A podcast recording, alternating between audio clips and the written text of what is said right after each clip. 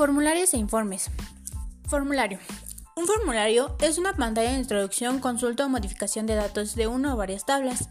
En este se encuentra en la parte de tareas. Salen dos opciones. Una, crear el formulario en vista de diseño. 2. Usar el asistente para crear formulario. Creación de formularios con el asistente. Los pasos son los siguientes. 1. Selección de campos. 2. Configuración de su formulario. 3. Agregar campos de su formulario. 4. Obtener campos combinados. 5. Organizar campos de control. 6. Establecer entrada de datos. 7. Aplicar estilos. 8. Establecer nombre. En este mismo, en la vista de diseño se encuentran varias opciones, como sería la barra de diseño que contiene los controles que activan los elementos de diseño de formulario. Las barras de control permiten la intersección de elementos.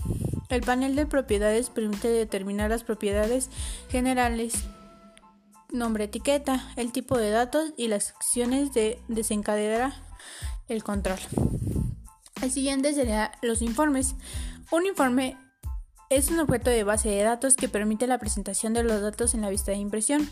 En este se encuentra igual que en el anterior en la parte de tareas. En este nada más viene una opción, que sería usar el asistente para crear informe.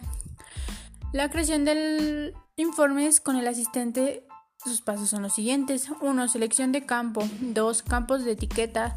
3. Agrupación. 4. Opción de ordenación. 5. Selección de diseño. Y 6. Crear informe.